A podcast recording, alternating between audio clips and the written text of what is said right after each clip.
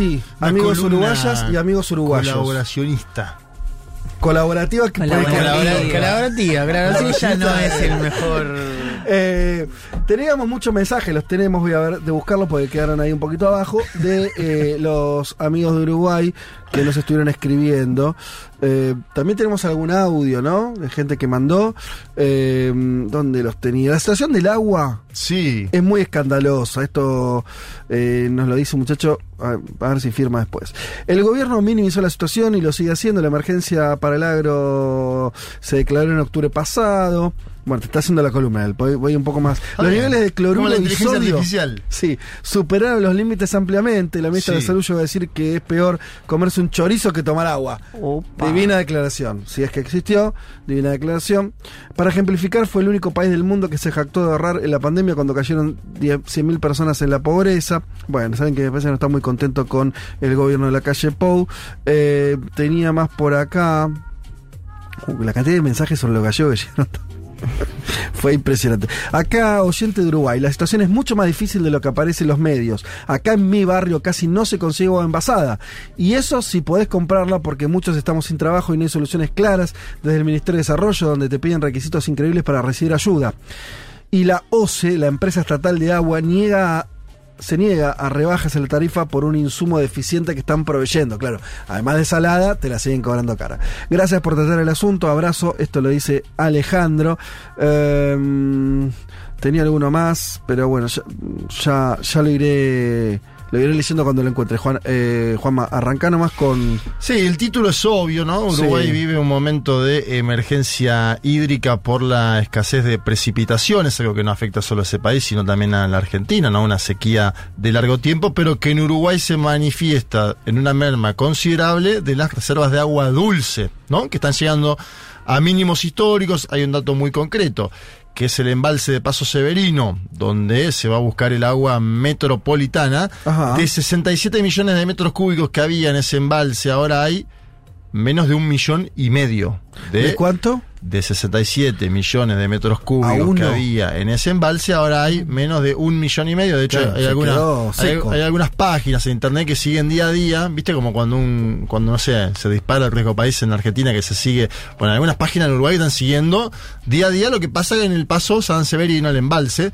Y este dato es impresionante porque en el área metropolitana se consumen promedio 600.000 metros cúbicos diarios. ¿Sí? Eh, estamos en una situación compleja. ¿Qué pasó el 4 de mayo ante este escenario? El gobierno de Luis Lacalle Pou dice, vamos a mezclar el agua dulce escasa que disponemos con el agua del Río de la Plata, donde se encuentra una gran carga de sales por el contacto, ¿no? Con eh, el océano. Y eso además generó una situación muy compleja que, lo contábamos antes, si el agua tiene bastante sodio, el que se agrega a la mezcla, genera un cambio en la condición del agua. Sí. Lo explica, y es el primer audio que traemos, Gerardo Amarilla, que es el subsecretario de Medio Ambiente. Ahora lo escuchamos. Eh, generalmente esta mezcla se da con, con- bajos niveles de, de- salinidad, pero en esta oportunidad, también por las bajas precipitaciones y por la falta de lluvia, este, hubo que mezclar eh, el agua dulce que venía de la cuenca alta con el agua este, con bastante sodio y salubridad que venía de abajo, y eso generó que hubiera un cambio en las condiciones de agua que, que se le provee a la gente. Bien, ahí tenemos, cambio en condiciones de agua. ¿Qué decide el gobierno de la calle Pau entonces? Exoneración impositiva al agua embotellada. Le saca el IVA. Claro, ¿qué pasó? Viste que ante cada medida de un gobierno en un tema, algunos comerciantes Y sí. se Ah, avivan y antes y además en aumentan. escasez. se avivan y antes aumentan el precio, además en escasez. Y había un dato significativo que leía en el semanario Breche de Uruguay, que es que el costo de agua embotellada necesaria para el hogar hoy en Uruguay es del 6,4% del ingreso de las familias con menores ingresos. Es decir, 6,4 una banda. El agua embotellada. Si vos tenés que tomar agua embotellada todo el tiempo. Y sí, te salen huevo. Bueno, sale caro.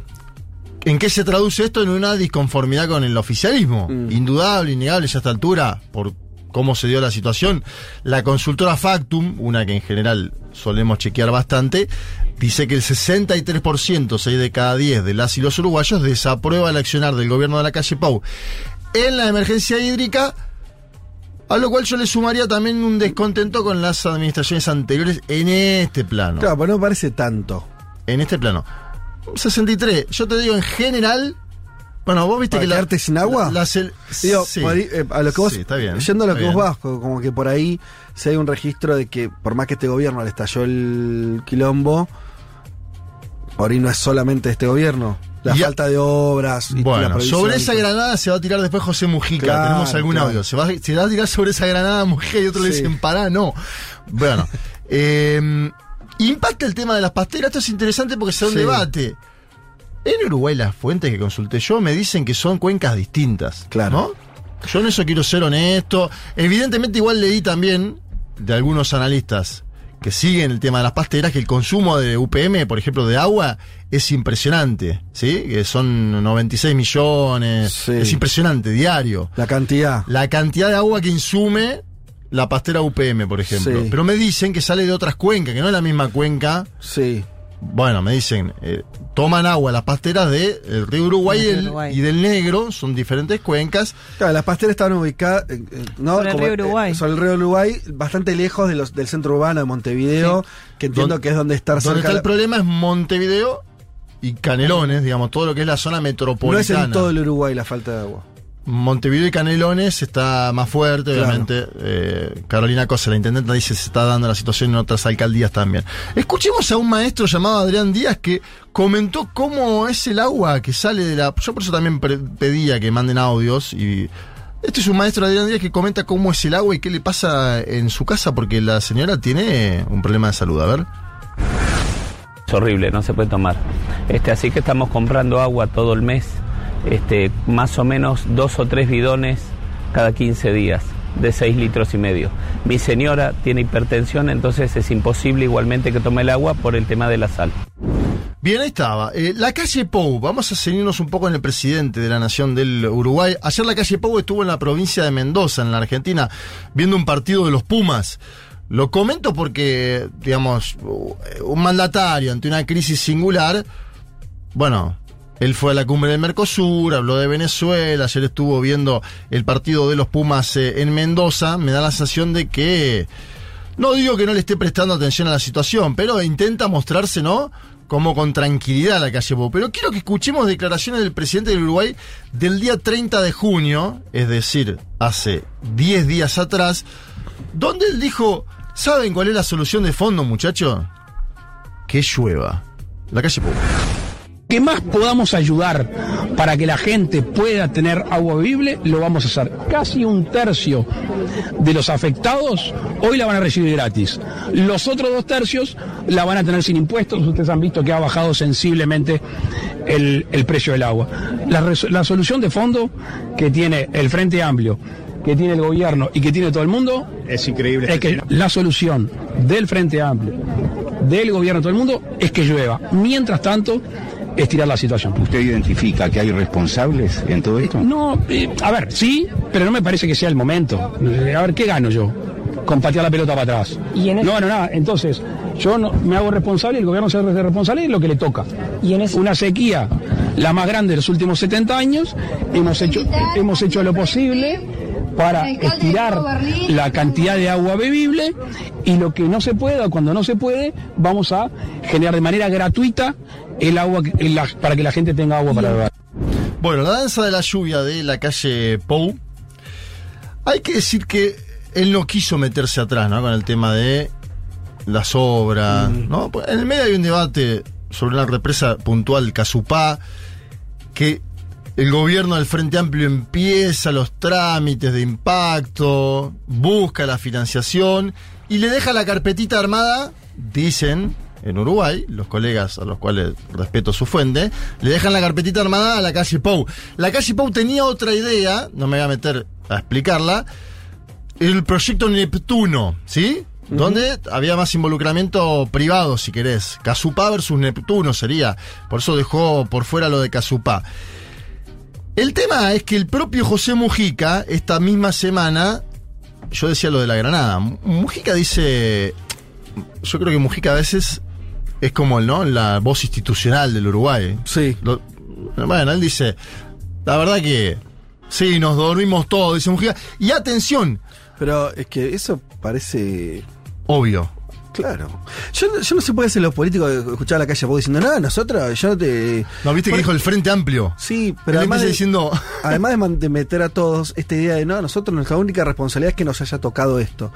Viste que a veces hay políticos, y no el caso de Mujica u otros, son la excepción, que no pueden ni reconocer algo que. mm, como si fuera, estuviera impedido por algún manual de la política decir, y la verdad que no la vimos esta, ¿por qué no la vimos? Nunca faltó tanta agua, la verdad que es un hecho bastante excepcional. Sí, podríamos haber hecho una obra, pero bueno, hacer una obra que sale tanto. Digo, es evidente que nuestros países no son China, o sea, no son países que estén planificados. Se van resolviendo problemas. Eh, atando con alambre, ¿No? Como a medida que te. Claro. El gasoducto mismo de la Argentina Sí, que se va a inaugurar eh, surge al calor de los No últimos ninguna- acontecimientos. claro, en no el último año. O sea, a la- a la- a la- a- así. A lo bestia. A lo bestia. Sí. Entonces, la verdad que, qué sé yo. Pero bueno, viste, hay un impedimento de decirlo. Bueno, pero Mujica mete una cuestión en debate que es la del déficit fiscal. Y la duda es, ¿la mete hablando sobre la calle Pou O del Frente Amplio. o la mete hablando de Danilo Astori, histórico ministro de Economía del Frente Amplio? Escuchemos a José Mujica para desmenuzar esto. Tendríamos que haber arrancado antes, nos dormimos. ¿En este gobierno o se refiere ahora? dormimos. Se me van a enojar, nos dormimos todos. ¿Está? Compartamos la responsabilidad, es mi manera de pensar. Porque hay el bendito déficit fiscal. Estaba el proyecto pronto y estaba la financiación. Pero hacía saltar el déficit fiscal para arriba. Y podríamos haber hecho a tiempo la, Ay, Casupá. Casupá, porque sí, va, todo lo de apuro es más costoso. Cualquier remiendo de apuro es más costoso. Bueno, esto, Mujica, esto generó obviamente dentro del Frente Amplio algunos que entendieron que era para Astori. Y parece una descripción de de, de algo que le, que, que le pasó al Frente Amplio y, le- eh, y seguramente la calle Pau con más entusiasmo, que es eh, entre hacer una obra de infraestructura y cumplir con una meta del fiscal, elegí lo segundo. Bueno, pero Y eso lo, tiene un lo costo. que viene ilustra Mujica que tiene Claro, un costo sí. grande como una casa. ¿No? Em, Está buena esa pedagogía, porque un- ¿no? Si no, uno no, no lo pensaría en esos términos. No, si no te abocaría al marco, ¿no? Que Pero lo- yo no entendí lo- eso, yo entendí que lo que decía era que justamente para cuidar el, el déficit fiscal no se hicieron inversiones a- en su momento. Exacto, dice Claro. eso. Ah. Dice eso. Lo que está cuestionando. La duda es. en lo segundo. La, ok. la duda es si cuestiona a su ex ministro de Economía, lo de Daniel Astori, el mandamás de la economía del Frente Amplio, un hombre que manejaba la, ¿no? la, la macro como nadie, ¿te acordás? Como se hablaba en esos tiempos del Pero eso Uruguay. vos decís que está apuntando a un sector, me parece que está diciendo, y la verdad que nosotros al cuidar esto, descuidamos lo otro, como diciendo, bueno, También hay que No decir sé. que hay pre-campaña en el Uruguay, que hay espacios políticos determinados. por eso lo que- querían matar. que Mujica es de un espacio que lleva a Yamandu Orsi, el alcalde de Canelones, y que del otro lado está Mario Vergara, que uno lo podría caracterizar como el espacio más serenista, ¿no? Dentro del Frente Amplio, un hombre que igual puntea abajo dentro de lo que es la interna, y Carolina Cose, y sobre este punto me paro, porque tomó mucha visibilidad en los últimos días el papel de la intendenta de Montevideo, Carolina Cose. A partir de pedidos que hizo del Departamento de Internacionales de la Intendencia, a cargo de Fabiana Goyeneche, de ayuda a diversas embajadas, diversos países, entre ellos la Argentina. Fíjense que un tema que generó, no sé si un cimbronazo diplomático, pero algo importante en los últimos días fue el ofrecimiento de colaboración que hace la Argentina ante la emergencia hídrica con la posibilidad de enviar planta potabilizadora móvil, con un oficial y tres oficiales para hacerla operativa. Esto depende eh, de AISA, ¿no? La Mm. empresa, la OCE argentina sería AISA, a cargo de Malena Galmarini, y un buque cisterna de la Armada con 300 toneladas de agua provista por AISA. Algo que en Uruguay, si vos le preguntás al oficialismo, te va a decir, nos ofrecieron chirolas. Ahora, es un ofrecimiento que hizo la Argentina, ¿no? Sí. Y que la calle Pau dijo, gracias pero no. La duda es, dice gracias pero no, porque lo puso al hombro Carolina Cose como intendente de Montevideo. Bueno, es una duda pertinente. Sí, yo eh, voy a decir algo que va en contra de lo, seguramente lo que pensamos. Yo le veo un punto a lo de la calle Pau. Porque las relaciones son Estado a Estado. Bien, vos decís. Y la verdad que la que se apuró fue Cose. No, yo te digo que en cualquier situación así, un subnacional como es un intendente, ¿qué hace negociando con Pero el es la intendencia que tiene la mitad de la población del país. Entonces vos si sos Carolina Cose no le mandás la carta a todas las embajadas como le mandó, incluso la de Estados Unidos. Que Pero no es, no tiene representación diploma de, de este- la- las relaciones exteriores, no la maneja cosas. La del país la maneja. Ella tiene un departamento de internacionales dentro de la alcaldía de Montevideo. Claro, pero no lo hace con otra ciudad. Lo hace No con lo un con- país. Sí. Claro, lo debería haber hecho con derecha Larreta, a- digamos. Y yo lo veo así. O sea, después, obvio, esta situación crítica, entonces, está bien. No sé, se mezcla obviamente que están en, en- en una situación preelectoral, todo lo un que millón quieras. y medio de personas sobre tres también, ¿no? Sí, pero pasa una situación en la ciudad de Buenos Aires. Sí. Una catástrofe. Dios no lo permita. ¿Por qué nombro tanto a Dios y más soy Sí, ateo? Dios. Basta de catástrofe. Ah, estás. Eh, Sí, más, a- más católico, ateo ¿no? que un anarquista. Eh, pero bueno. estás- Eh, cuestión. Entonces, pasa algo en la ciudad de Buenos Aires, que no lo puede arreglar la ciudad sola. Gobierno de este, Larreta. Larreta. Y le pide ayuda a Lula. Yo vería que el gobierno nacional le dijera, mirá, empecé a pedirle a mí y yo hablo con Lula. Tiene una lógica ese plan. Yo le veo y si lógica. el presidente no lo pide, porque acá el problema de fondo, según dice Cose, es que del gobierno nacional no se actuó como se debería haber actuado. Ella dice, yo puse 20 medidas sobre la mesa, el gobierno dilató, dejó pasar. Ella, lo que entiendo de, este lado del charco, y nos dirán las y los amigos uruguayos, 11, 40, Yo lo digo en abstracto, por eso. Cero, cero, cero, es- la, la cocina de eso. Pero, No, y aparte estamos en precampaña electoral, que es el otro Sí, punto que yo bueno. quería poner en consideración. pero eso lo pueden estar aprovechando ambos. Ambos juegan en simultáneo. Claro, o sea, claro. No, no es que ninguno se desentiende. Sí, sí, Los sí. dos juegan. Ojo, el presidente no puede competir, ¿eh? Que es el otro punto. Claro, pues no tiene reelección en Uruguay. Inmediata. El presidente no puede competir, la calle Pou. Mm. De hecho, sale una encuesta, y ahora vamos al tramo final ese que la. Porque también la- lo interesante de esta columna no es solo qué pasa con el agua, sino qué pasa en la política con esto, que es lo que estamos discutiendo en última instancia. Yo decía que el 63% de las y los uruguayos manifestaban en esta encuesta descontento con el accionar del gobierno.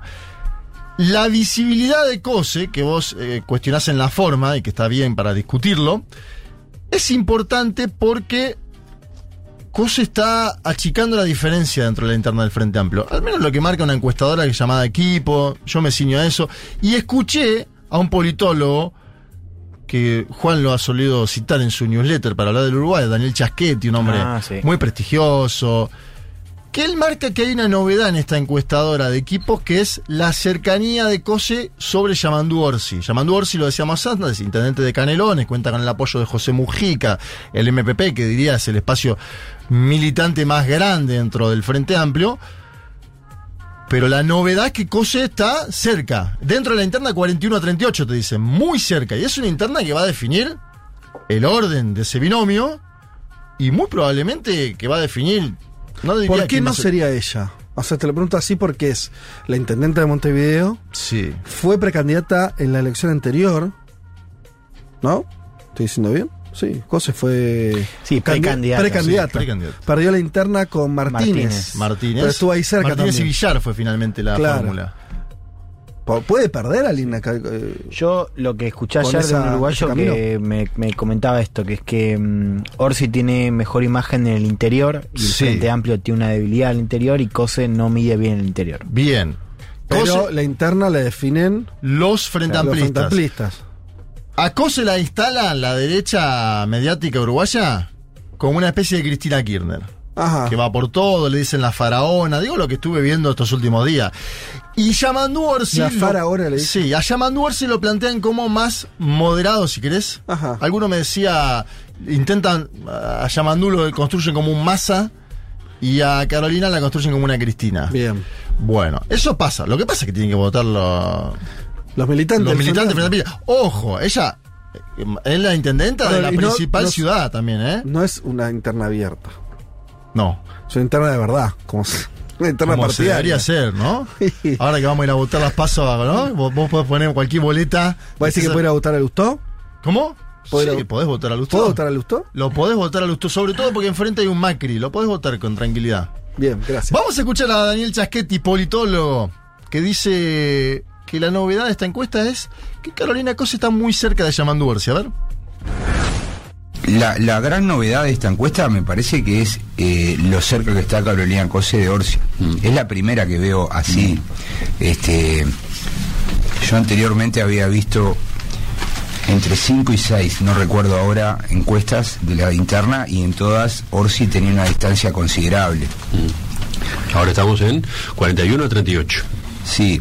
Lo, segundo que quiero decir es que es probable que eh, esto obedezca a un cambio en, la metodología. Cuando uno eh, cierra la oferta y, y- le dice al, en- al encuestado, eh, estas son las posibilidades, este, bueno, evidentemente eh, las preferencias se canalizan hacia la, la- la oferta que le estamos brindando. Y me parece bien porque, en definitiva, eh, seguir preguntando preferencias en términos generales, simpatías, no ayuda mucho a conocer qué puede pasar. Eh, de nada nos vale tener en, la grilla a José Mujica, a Julio Sanguinetti, a, a- distintos eh, actores que no van, a, no van a ser candidatos. Entonces, me parece que, que- que tal vez eh, este ajuste tenga que ver con una cuestión metodológica. Bueno, he explicado por qué mm, Cos está más cerca de Orsi. Yo diría también que influye, me da la sensación, la visibilidad que ha logrado Cos en esta crisis, ¿no?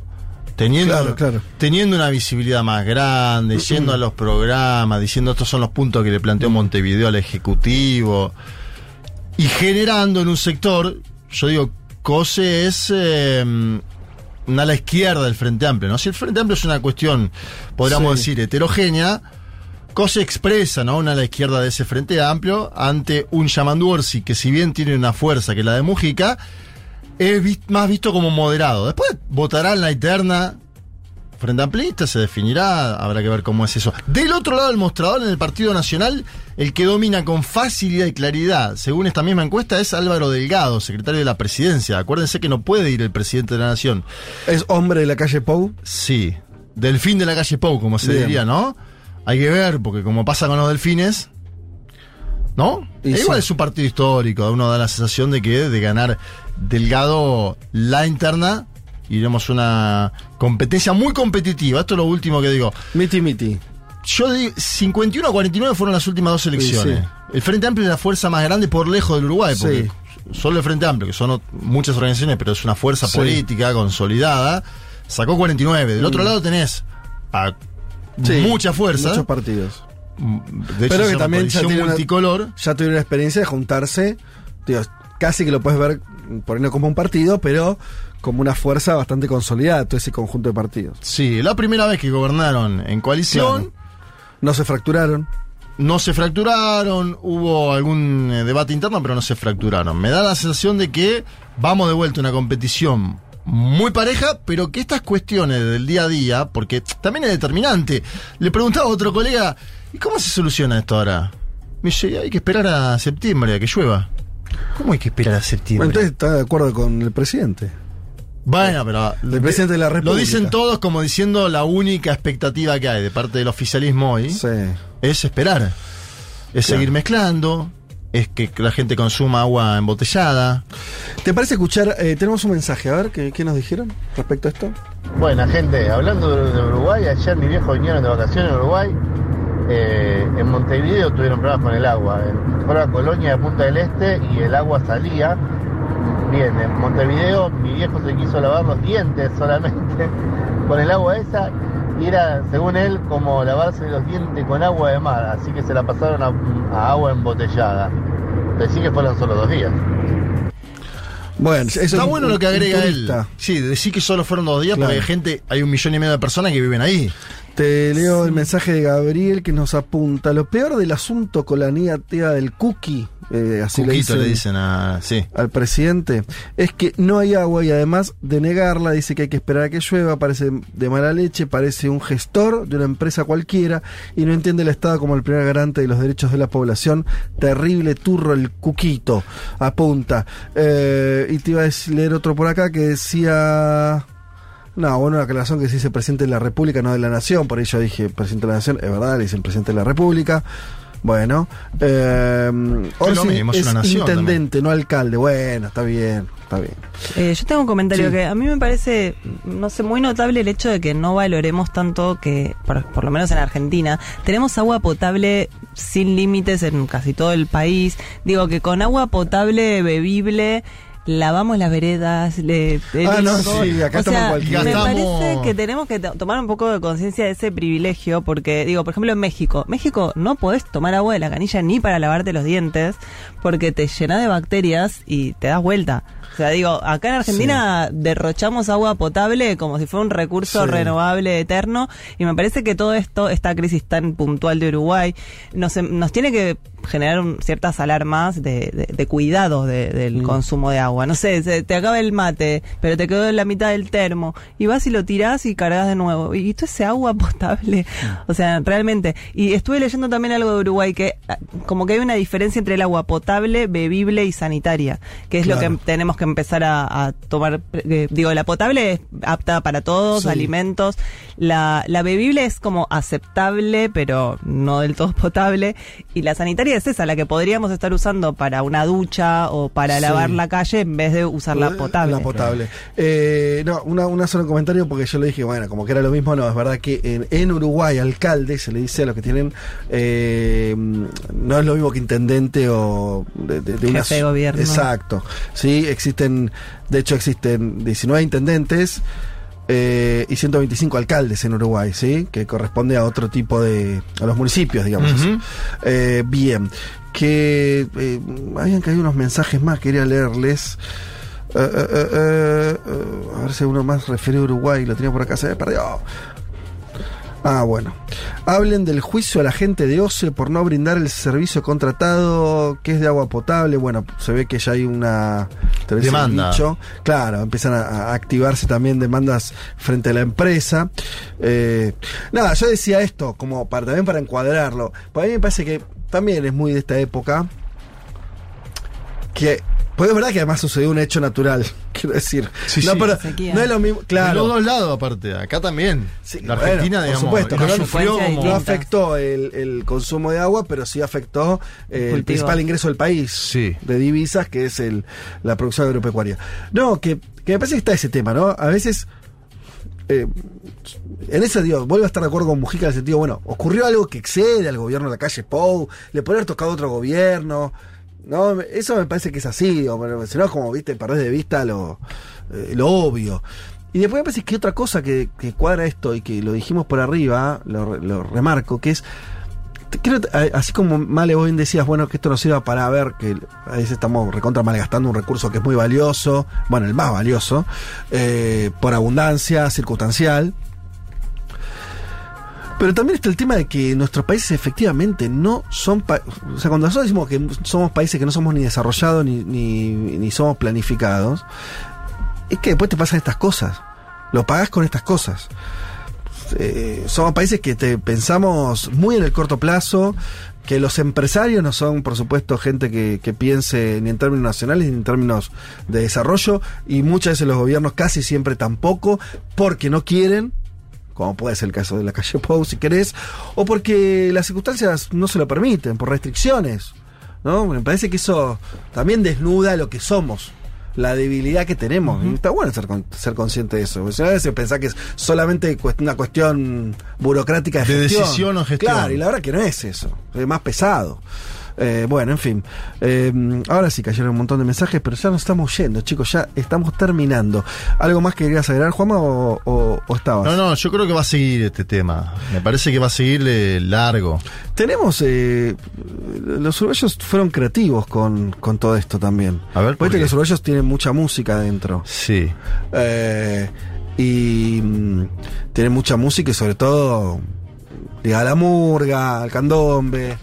Viste que tiene sobrepoblación de músicos y de futbolistas Uruguay, digo yo, ¿no? Siempre. Bueno, con una música que todos vamos a conocer, algún ingenioso hizo una letra acorde al momento. A ver. A ver. Dios calefón.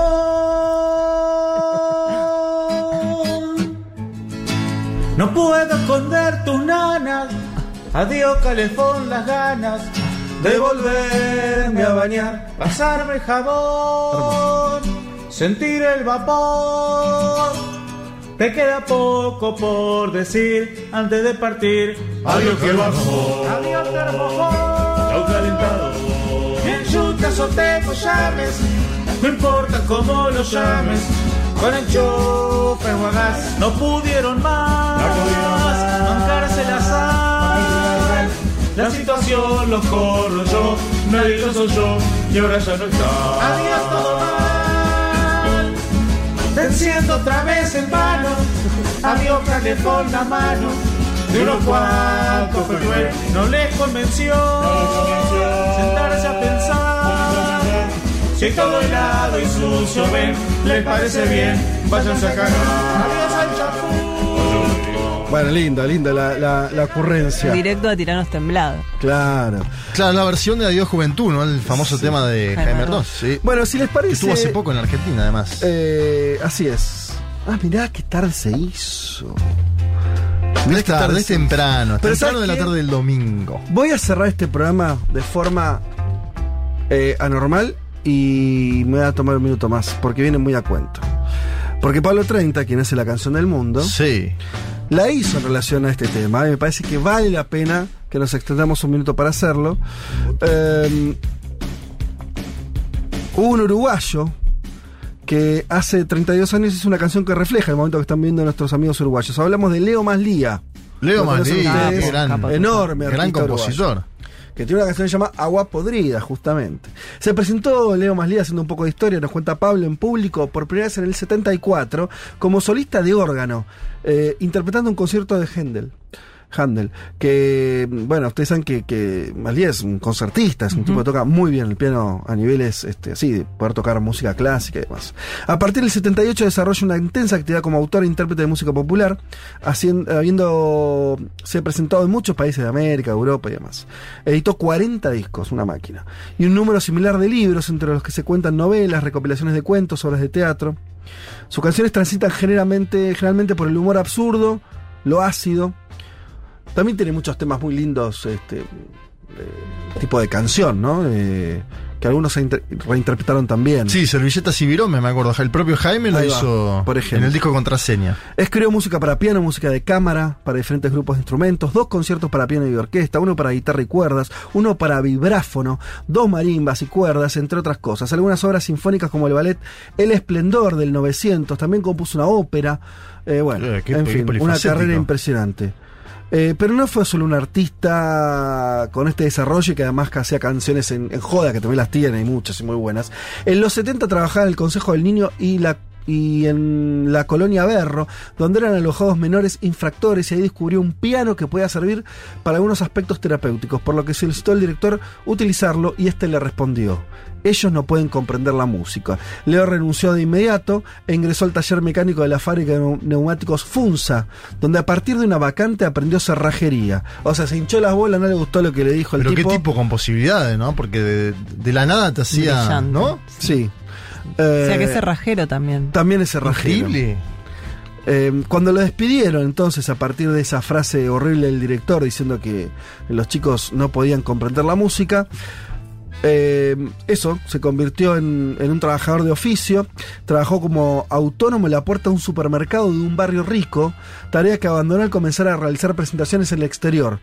En una entrevista para la revista digital La Pulseada, Leo Maslía contestaba esto eh, sobre la tecnología, si la tecnología está ganando la creatividad vinculado con lo que trajo hoy Malena. No creo que exista enfrentamiento u oposición entre estas dos cosas. Además pienso que hay bastante creatividad a nivel tecnológico. Sí. En otras cosas creo que vivimos una época de chatura. No sé si podrá surgir una nueva sacudida cultural como las que se dieron a comienzos del siglo XX y en los años 60, pero hace muchísima falta. Sí. Vamos a escuchar entonces, dedicado a todos y a todas, eh, las uruguayas y los uruguayos que nos escuchan, que la que están pasando mal con el agua y están teniendo que comprar los bidones y el mate les sale salado. Y encima Twitter Argentina hace memes, ¿no? Eso. Y encima algunos se ríen de ustedes, nosotros eh, les compartimos esta gran canción de Leo Malía que se llama Agua Podrida. Agua podrida, estancada, reseca, agua podrida, pescado, buceca, Agua podrida, agua podrida, agua podrida tapada de mugre, agua podrida que queda y se pudre, agua podrida, agua podrida, agua podrida con casas al lado, agua podrida con gente al costado, agua podrida, agua podrida, podrida, podrida, podrida, agua podrida, podrida, agua podrida, podrida, podrida, podrida. agua podrida, cuajada, cortada, agua podrida, habitada, poblada, Agua podrida, agua podrida, agua podrida corriendo despacio, agua podrida criando batracios, agua podrida, agua podrida, agua podrida en la calle sedienta, agua podrida que pide tormenta, agua podrida, agua podrida, agua podrida, podrida, agua podrida, podrida, podrida, podrida, agua podrida, podrida, agua podrida, podrida, podrida, podrida.